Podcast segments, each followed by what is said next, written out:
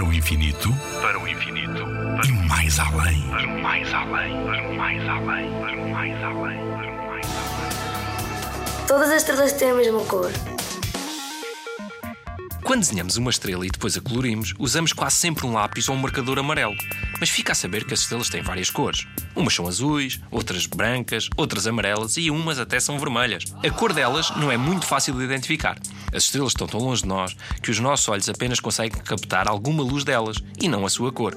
Hoje, nos observatórios de astronomia, usam-se máquinas fotográficas muito mais sensíveis à cor que os nossos olhos. E daí o universo aparecer em imagens, nos livros, na internet, na televisão, cheias de cores. Mas então o que será que significa a cor das estrelas?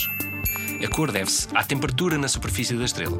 Quando ela é muito quente, mais de 30 mil graus, a sua cor é azulada. As menos quentes têm uma temperatura muito mais baixa, à volta dos 4 mil graus, e a sua cor é avermelhada. Entre as mais quentes e as menos quentes temos as brancas e as amarelas. Para além da temperatura, também podemos dizer, de um modo geral, que a cor indica-nos a idade da estrela. Uma estrela azul será uma estrela nova, uma estrela amarela será uma estrela de meia idade e uma estrela vermelha será uma estrela velha, já quase no final da sua vida. Nuno Milagaya, do Parque de Astronomia de Constância. Na Rádio ZigZag, há ciência viva, porque a ciência é para todos.